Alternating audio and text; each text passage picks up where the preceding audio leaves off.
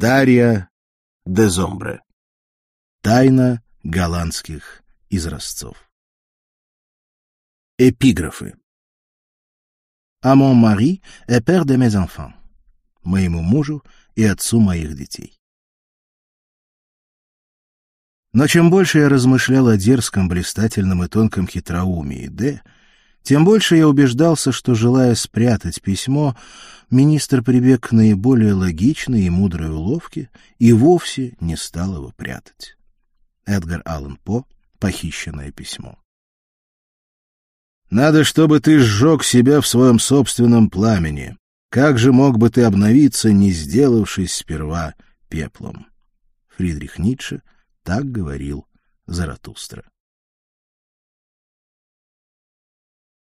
Пролог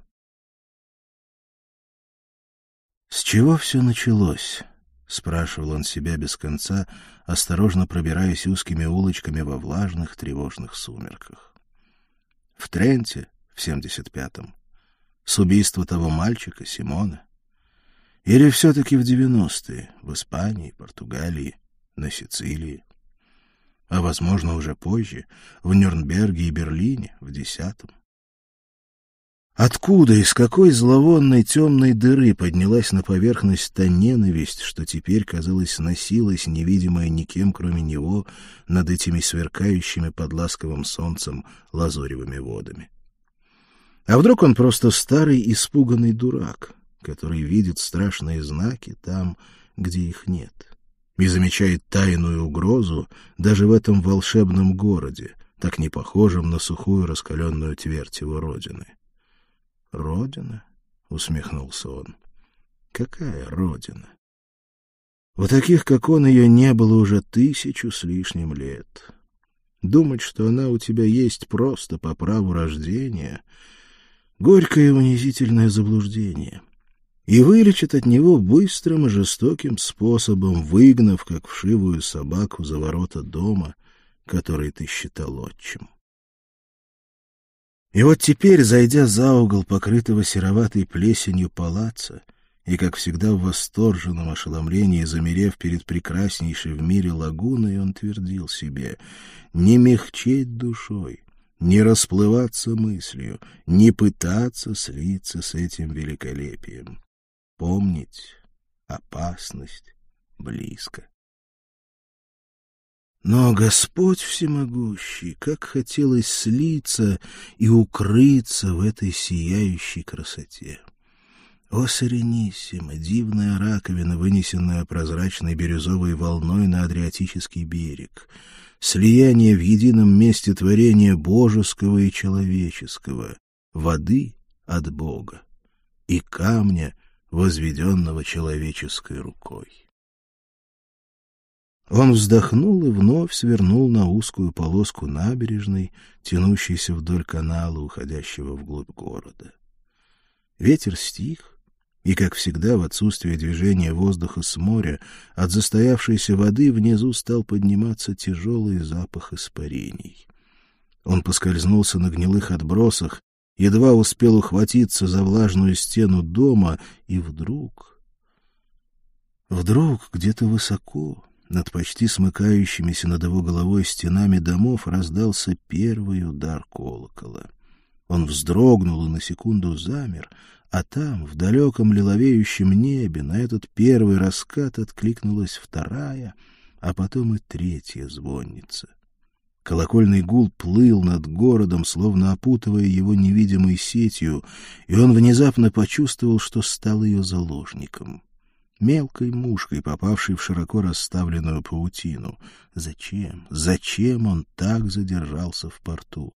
До дома было еще далеко, а темнело здесь осенью мгновенно.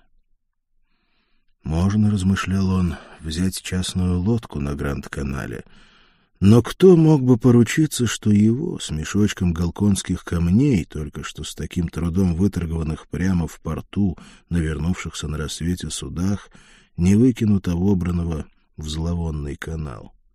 Он скривил тонкий рот. Так же, как никто не может дать гарантию, что его не подкараулят на одной из этих тесных улочек и не выбросят, опять же, в ту же черную маслянистую воду. Он решился и сделал знак рукой. Тотчас от темной стены отделилась темная же тень и беззвучно, как призрак, подплыла к маленькой пристани у горбатого мостика, на котором он стоял. — Куда нужно сеньору? — негромко произнес хриплый голос. Он назвал адрес. Сердце испуганно дрогнуло. Что-то скажет. Но лодочник в ответ лишь кивнул и, схватившись длинной жилистой рукой за столбик у пристани, дал ему возможность осторожно шагнуть в качающуюся лодку.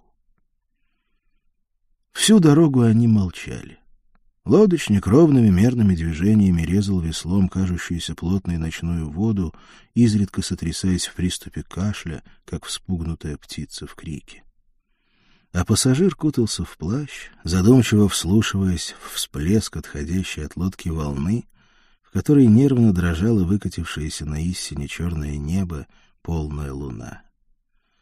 «Надо уезжать», — думал он. «Пора, как бы не хотелось остаться».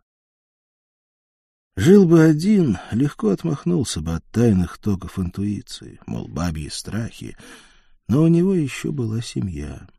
Точнее, то, что от нее осталось. И пусть его интуиция кажется иным колдовской, он-то знал.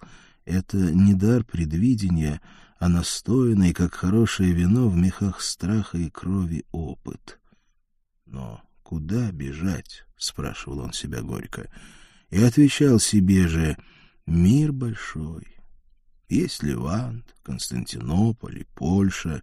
Выбирай, север или юг. Главное, чтобы можно было заниматься своим делом, которое кормит меня и детей. «Приехали!» — сказал Баркайола, пришвартовавшись к низкому берегу и с явной опаской глядя на то место, которое его пассажир уже пять лет считал своим домом. Мужчина в длинном плаще встал, кинул монету лодочнику и, зная, что руку ему тут не подадут, сам шагнул с лодки на скользкую, омываемую водой в лунных бликах лестницу, ведущую на набережную. Здесь было еще тише, чем в оставшемся справа по борту ночном городе.